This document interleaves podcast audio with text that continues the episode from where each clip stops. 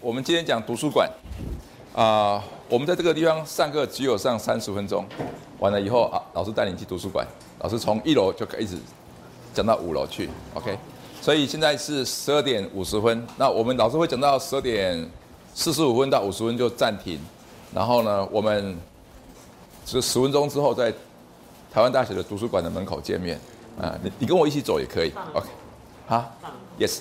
OK，大门口，台湾大学最精彩的部分有两个地方，一个是台湾大学的图书馆，还有一个是台湾大学的各种的博物馆。台湾大学有非常多的博物馆，我们有植物博物馆，我们有动物博物馆，我们有 anthropology 啊，这个人类学的博物馆，我们有好几个都是世界级的博物馆。很多人在台湾大学很可能都没有使用过。那为什么讲图书馆呢？有一句非常有名的话：如果你进大学，你会使用图书馆，你大学的教育已经成功百分之五十了。OK，那你说，哎，去图书馆不过只是借一本书而已啊，在里面睡午觉、上个厕所，OK，啊，打打电脑。我现在讲都不是这个东西，这都都是不会使用图书馆的人。你如果会使用图书馆，基本上你大学教育成功百分之五十。你将来会遇到很多的问题，最起码你知道你到哪里去找答案。图书馆是提供你找答案的地方。我们很多人担心说，我们将来跟大陆有什么竞争力？我们可能会不够。我们对香港、对新加坡、对东南亚的国家、对美国、对欧洲等等等等等等，很可能我们的竞争力是不够的。讲这种话的人背后，他一定是不会使用图书馆。OK，其实世界上的资源，你只要能够透过图书馆，你都可以获得全世界各地的资源。我给你个问题。这个问题就是图书馆里面最让你感动的一个地方，OK？那你你现在不用写，因为我等一下我会带你去图书馆，OK？啊、我在上课以前，我先问你们一个问题，请问你的头脑比较大还是图书馆比较大？请问是你的是你的头脑比较大，还是图书馆比较大？认为你的头脑比较大，请举手。请问是你的头脑比较大，还是图书馆比较大？认为你的头脑比较大的，请你举手。啊，没有人举手啊。OK，那认为图书馆比较大，请举手。OK，哦，OK，有这么多人举手啊。其实老师的答案是，是你的头脑比图书馆还来得大。OK，图书馆所有的资料啊，放到你的大脑里面去，绝对充，绝绝对是有余的。你的大脑绝对是有余的，并且呢，非常有意思，只要放到大脑里面去，我保证你的体重是不会增加的。啊。OK，我，哎，这个对我而言是个奥秘。为什么我们懂那么多的物理、化学、数学、生物、国文、英文，懂各样的学科？我们把图书馆整个放到大脑里面去，你的大脑里面的重量完，你的整个人的重量完全没有增加。OK，OK，还是保持原来的重量。OK，这个是一个非常非常有趣的。请问你的心比较大还是大学比较大？你的心比较大还是大学比较大？但我指台湾大学说的。OK，我跟你讲，你的心是比你的心比大学大。OK，大学装不得什么，不够不够装，还不够装。啊，一个好学生哈，一个所谓东西，我说好学生不是指的成绩好的学生，一个优秀的台湾大学的学生进来的话，其实这两个是很关键的问题。一个就是他进大学的时候，他带很多的问题进来，这个是好学生。很多人进大学的话，就说哇酷，我终于考上第一志愿了，我终于考上第一个最好的学校。这种学生大概是一般的学生。OK，很多学生来的时候是背后他有一个很大很大的、很大很大的麻布袋，很大很大的一个皮箱，里面是空的，他准备要来装东西。OK，他好像带了一个很大很大的茶杯来，他准备要来装的。这种学生在台湾大学里面大概比例大概是百分之五到百分之十，这是第一流的好学生，第一流的好学生。那你刚刚说老师啊，你刚刚说大学教育有百分之五十是在图书馆，那另外百分之五十是什么？另外的百分之五十有百分之二十五是你的科技所教给你的，那个大概占百分之二十五。另外的百分之二十五是你学习与人相处。OK，你学习与人相处，学习怎么表达你自己，那个大概占百分之二十五。所以的话，你如果成为一个很好的科系的学生，大概你的大学的教育成功了百分之二十五，另外的百分之二十五是你对人有兴趣，你会关心别人，你会表达你自己，OK 是人的部分，另外的百分之五十是图书馆的教育。所以今天这门课很可能是我们这门课里面非常重要的一个部分。那我知道你进台湾大学的时候，很可能你的学长姐带你到图书馆去，里面有人帮你做过介绍，有这种经验的请举手。OK，不少人。OK，今天是老师亲自帮你做介绍，应该会比你的学长姐讲的更棒。好，OK，老师是个图书馆的使用者，长期的使用者。我要告诉你，里面有有些角落是很特别的角落，一般人不知道。你只要进到这个角落里面来，你可以跟全世界的所有的图书馆相通，包括你从来没有想过的图书馆，像大英博物馆。OK，OK，你可以跟它相通。你只要进到这个角落，OK。所以进图书馆不见得就是去借金庸的小说，不见得就是看免费的电影啊，不见得就那边打瞌睡的。不跟你讲，有几个非常非常重要的。例如说，我今天要跟韩国的首尔大学联络，OK。我今天要跟日本东大的的大学联络。我想知道它里面的某个资料，OK，透过图书馆里面的某个角落，你就可以获得这样的资料，OK。所以我今天有点时间啊，来跟你做这样的分享。所以的话，一开始的话呢，老师先做点 warm up，那也等同学可以全部都前来，来下一张好不好？所以的话，大学老师，老师说呢，大学是一片的汪洋大海，但我讲校园，我讲啊，水不多。你翻开校园路上的水沟盖呢，发现里面的水会更少。难道老师指的是大学知识浩瀚如海吗？是的，大学的知识的确浩瀚如海。这一部分完全都放在图书馆里面。再下一步，再下下一张。老师说，大学是一片燃烧熊熊的火焰，但是校园里面的火并不多，灭火器倒摆不少。OK，宿舍餐厅里面一点炖茶叶蛋的火也不算。哎，你们知道台湾大学哪里的茶叶蛋最好吃？啊？台湾大学有一家的排茶叶蛋特别好吃的。就是那个小胡，小胡的茶叶蛋特别好吃，因为听说它里面有倒可乐，煮煮那个茶叶蛋里面要加可乐，你们知道这个？你们知道这个事情吗？哎，你们可以试试看，好像很便宜，一个就十块钱而已，还是五块钱？我现在我七块钱，OK，谢谢，OK。请问台湾大学哪一家的那个的那个番薯最好吃？烤番薯。你说老师，你都问你自己喜欢吃的，OK，那不算，OK，好，好。那难道老师指的是喜爱知识的心如熊熊的火焰吗？再下一章。老师说，这边大海与熊熊的火焰有个交汇之处，但是校园其实并没有冒烟的地方。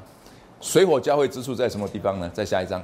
老师说，在一个大一个大楼里面，那个大楼叫做图书馆。其实台湾大学的图书馆有好几个地方，OK 啊，不只是我们台湾大学的总图，其实有些系，像化学系，他们有他自己的图书馆；像图资系，有些系有他自己的图书馆。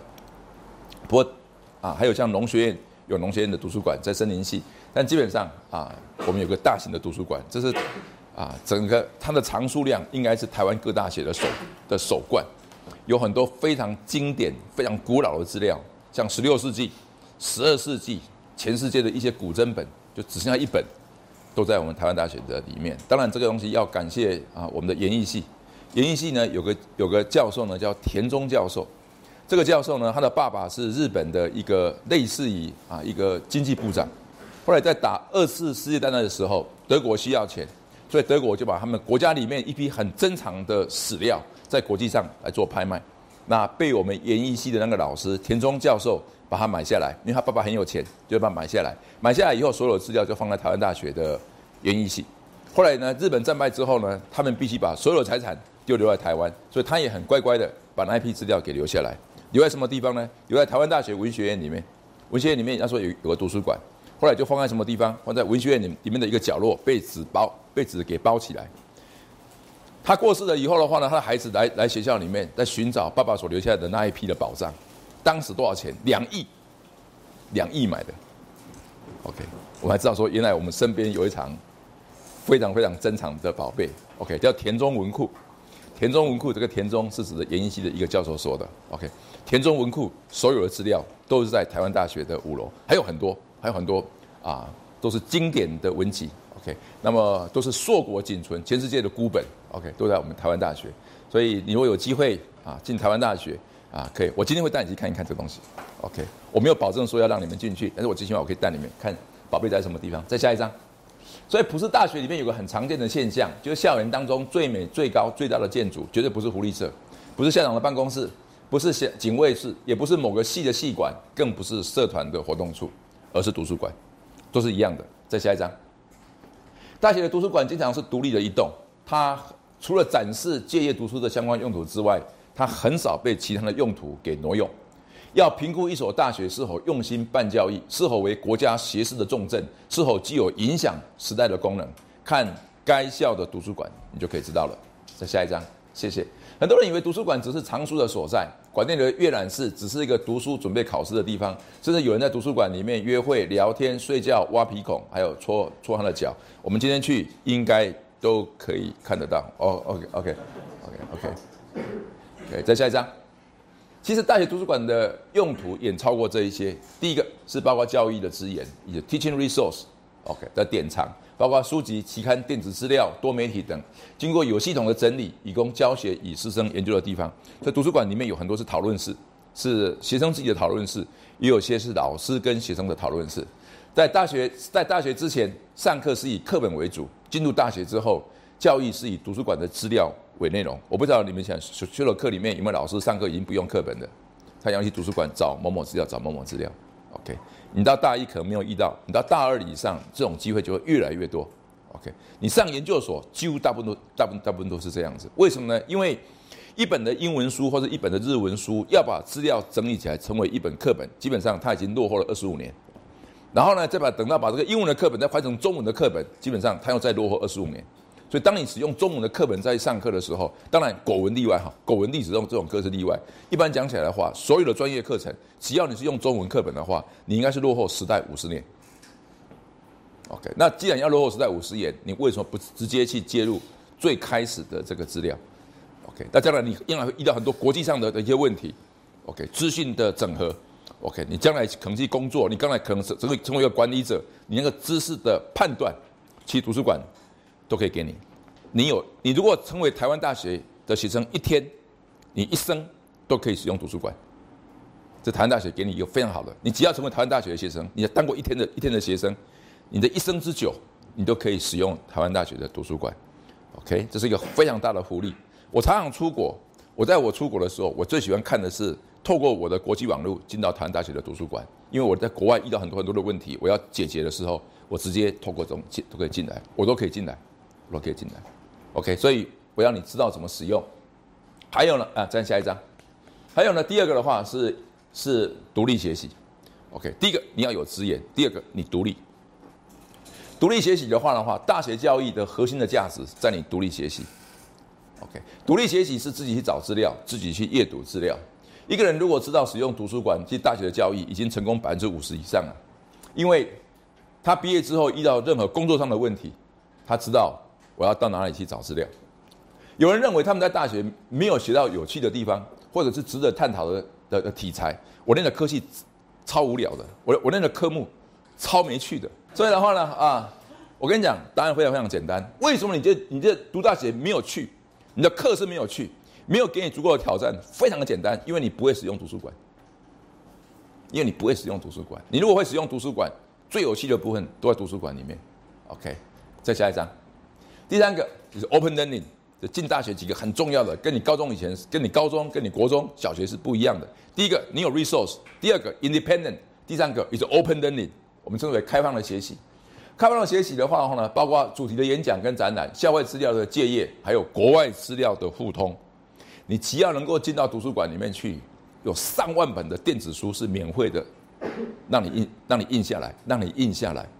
并且这些书还不是很古老的书哦，这样有时候是二零一零年的书、二零一二年的书，你去买你就买不到。但是的话，你你可以通过图书馆的电子书籍全部，你整个印出来，OK，并且不牵涉智慧财产权。为什么呢？因为台湾大学去买这个资料的时候，他已经付出一笔钱了。然后你买的时候，如果没有人用，他还是固定要付出这笔钱。你知道我意思吗？OK，就说因为他要获得这一批的这一大批的资料，他每一年要固定付出钱来。那台湾大学的师生如果使用的越多，那我们学校所付出去的钱，其实这个钱也是纳税人的钱。基本上的话，等于说我们使用率越越越高。如果我们不使用，他还是照收，他还是照收这个钱。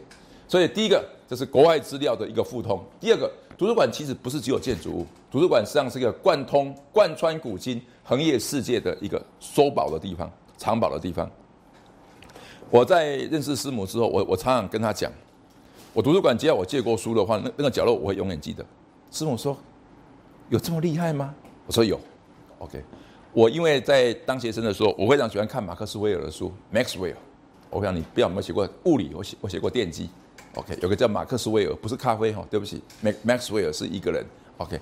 然后呢，那个书的话是放在我们学校图书馆的四楼，四楼的左侧，然后呢某一排的底下的啊第二排的左边的第二本，OK。我记得很清楚。然后呢，我事隔十多年的，有天我跟我的太太。回到图书馆里面去，我又重提旧事。我说现在我就回去找，我眼睛闭着，我我我我都可以摸得到。师母说：“阿伯，我们就顺便去走走看好不好？”结果那天去，真是真是真是有够恰巧，他们电脑断线，然后呢，连灯都连灯都没有开，灯因为断线嘛，所以连那个灯都不通。所以我进去的时候，哇，里面是黑漆漆的。那师母说：“那那真的可好了。”就我心里面走，我说：“完蛋完蛋完蛋了，这下子这下子恐怕被师母给戳穿了。”啊啊，她丈夫是很吹牛的。结果我就一直走走到四楼，师母就跟着我。然后因为灯是暗的，图书馆其实还有一点灯啊，是一种光，是外面透进来的光。那我果然就就眼眼睛不看，到那个地方手一抽，拿出来《马克思韦尔传》。OK，我太阳了，哦，他的他的，其实我自己也吓坏了。OK，那我现在还这样，我现在还很多书，你只要我必须承认，我的手表放哪里，我我常常找不到；我的钱包我常常找不到；我有很多事情我常常找不到；我连我的身份证字号码、身份证的号码我常常记不起来。OK。哎，我有时候到我们去开会，然后讲完以后，我我要我要拿那个领据，我要写新闻，我我我常我常常想不起来。但是图书馆只要我被我借过书的地方，大概放到哪一本哪一格，什么样的颜色，我一抽，OK，就是有有的人他在某方面会特别的强，而这个强实际上是长期培养出来的。所以十九世纪的话呢，杰出的女探险家，OK OK，叫 Springer，他写到，对于一个勇敢的人，处处都是机会；对于一个恐惧的人，处处都是封闭。图书馆是提供你机会的地方，所以呢，也许可以把图书馆当成是一个探险的所在，这是我非常喜欢的。去阅读不同领域的书籍，那不只是个兴趣，也需要勇气。OK，我非常喜欢一个杂志，叫做《农农杂志》。多少人看过这个杂志？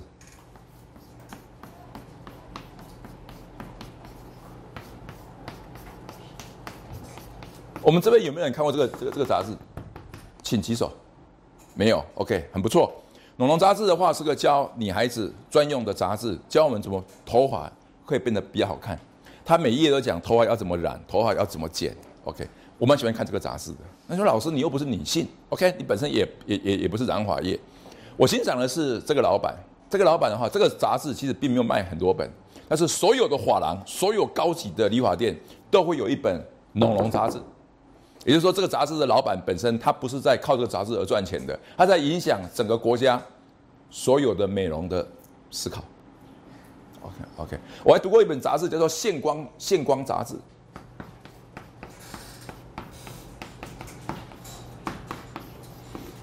线光杂志的话，就是教你目前宪兵的状况。OK OK，国家宪兵的状况。那么啊，你说东西啊，跟你无关嘛？对，就是跟我无关。但是呢，看无关的那那。不是比较好玩嘛？啊，OK，看有关的话，自己的课本、其他课本就看很多了。所以绝对不要再让自己的科技成为阅读的藩篱，而是能够横跨这个藩篱到其他的学科去。再下一章，第四个的话也是 working study。你要知道吗？图书馆永远都需要有攻读的机会，因为他没办法靠电脑、靠机器人，然后呃到那地方把书给拿出来。No，no way，no way。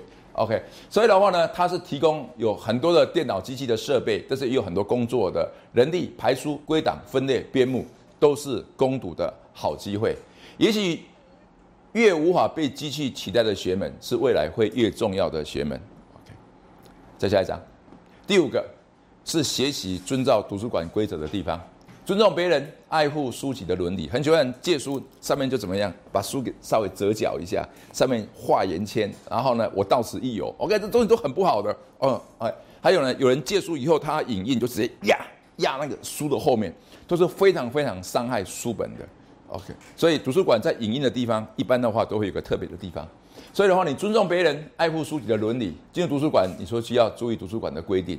我进入图书馆的话，我声音会变得很小声。OK，所以同学们，你们要你要你要离我离近一点，因为我不喜欢用太大的声音影响别人的阅读。OK，所以等下我们去的时候的话，我对你们讲的时候，我的声音是蛮 OK，我这样声音。OK，为什么呢？因为要爱护书籍，爱护那个空间。第二个，请注意。你在图书馆所看过的书，你绝对不要自己归档，OK？因为你归档之后，你常常放错地方，然后那本书就永远找不到了，就永远找不到，OK？所以的话呢，请你不要自己归架，因为放错位置的书将使那本书永远消失在书海之中，OK？你要养成这个习惯，你借的书看完之后，你就放在旁边，有人专门他会来收这些书。所以的话，还有呢，不要把借来的书折页、写字、划线，保持书的整齐。我们图书馆里面有些书是三百年、四百年、五百年的书，OK，希望不要。有时候我们拿这种书的时候呢，还不是用手去拿，手上会怎么样？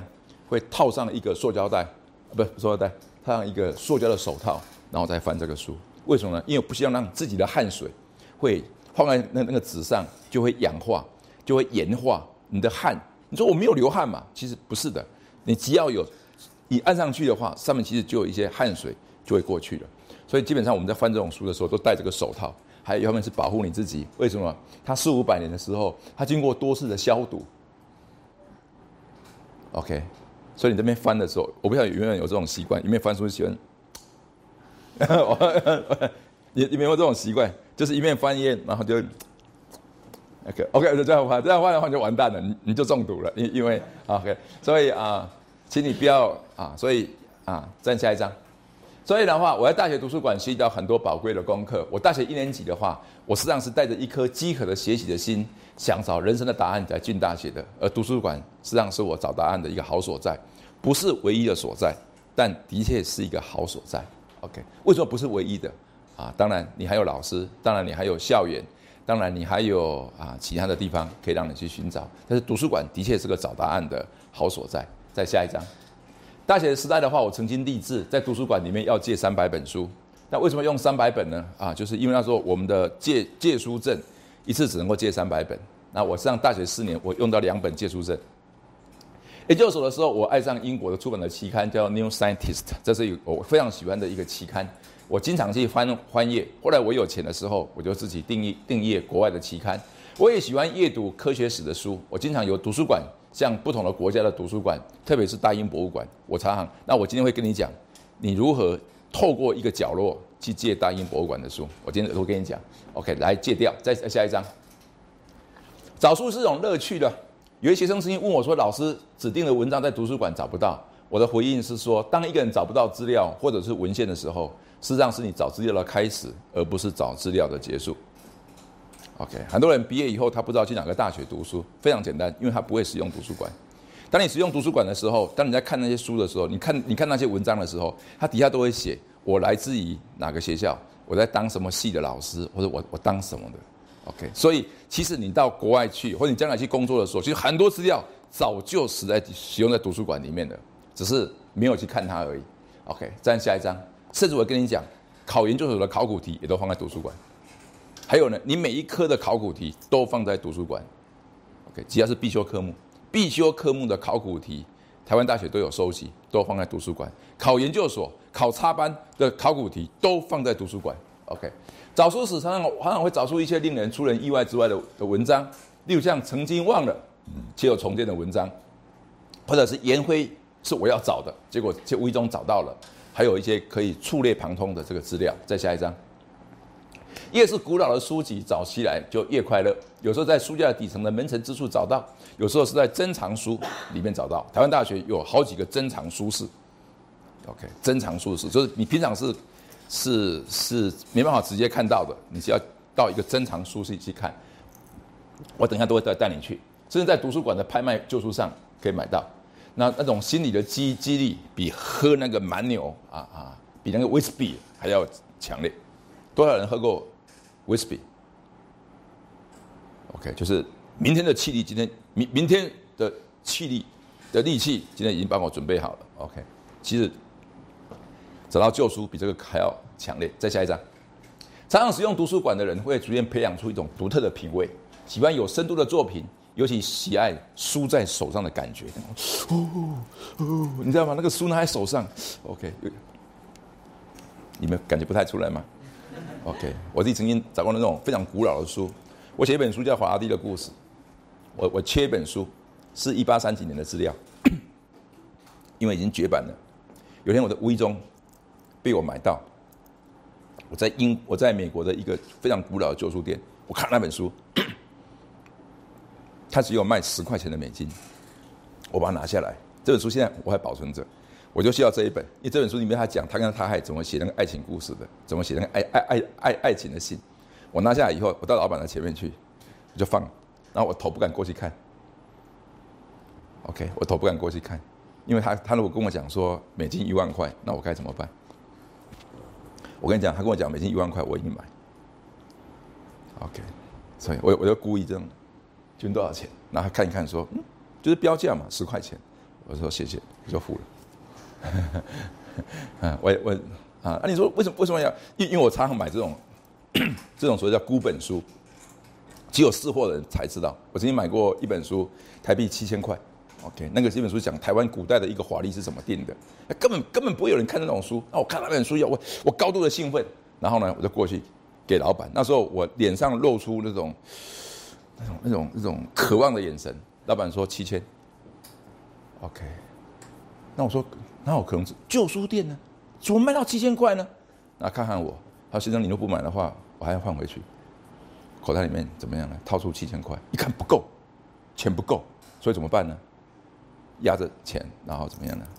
再跑回去拿，OK。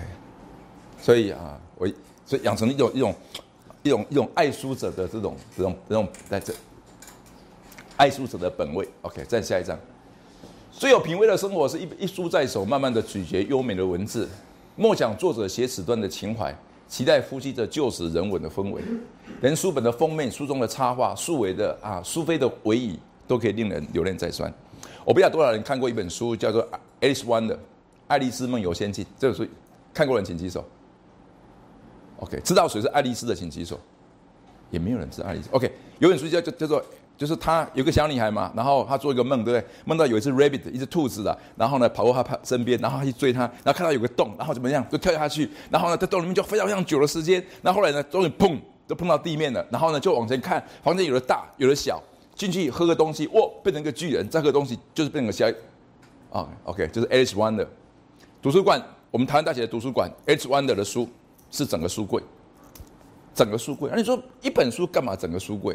台湾大学的那本书是最古老的那本书，它背后还有数附上好几题的数学的问题，因为 Alice Wonder 的作者是英国剑桥大学的一个数学老师。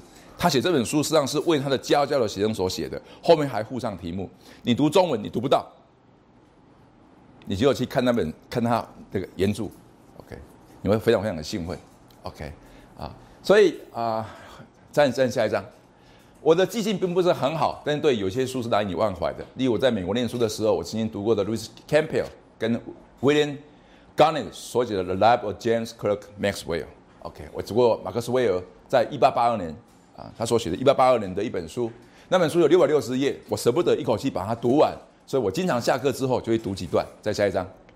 没想到呢，啊，我后来就跟我太太讲，结果我就带我太太去去找，没想到那一天图书馆停电，又是已经到黄昏，我们在光线不足的地方上楼，我到那个熟悉的角落，顺水往地下层的第三排右侧的第二本，我不是凭着眼见，而是凭着一种早期拿过好几次的感觉，一拿出来就是那本书。我当时吓一跳，我跟太太讲，有这种事情不要再试第二次。OK，再下一张。OK，我隔了几年，学生来问我有关于某某本中世纪欧洲史的书在哪里找到，我就会脱口而出：哦，台湾大学图书馆四楼左侧后面第二书架啊，上面属下第二排的右手有一本绿色封面的，而且就是找哎看哎，老师果然是那一本。OK，OK，在因为老师写了一本书，叫做《中世纪的历史》，中世纪的科学史。OK，是谁出的？是台湾大学出的。台湾大学的台湾就我们学校的出版部帮老师写了一本出版一本书，叫《中世纪的的历史》。OK，当图书馆成为一个人的资料库，人生就变得很丰富。台湾大学的图书馆基本上就是你个人的资料库了。哦，OK，图书馆啊，图书馆，你真是令人着迷。教人如何能够将你给忘怀呢？在下一章，OK，学校里面怎么会有图书馆？是因为背后有一段非常有趣的历史。公元前三千年，人类就有图书馆的。早期的图书馆大部分都属于皇室，或者是典藏国家文献跟法案的记录。后来图书馆成为国家文化艺术品的典藏处。再下一张，例如罗马时期的图书馆有重兵看守，图书馆的的馆长是当地当地的军团司令。OK，因为你被以防被外地所破坏，因为你毁弃一个国家的图书馆，你就可以摧毁它的文化。OK，再下一张。那么罗马住在北非的军团司令的话叫做普利尼。OK，Pliny，他是个爱读书的人。对不起，时间已经到了。OK，然后我就说今天暂停在这个地方，把这个档就就就给你们了。我底下来写为什么大学会有图书馆的设立。OK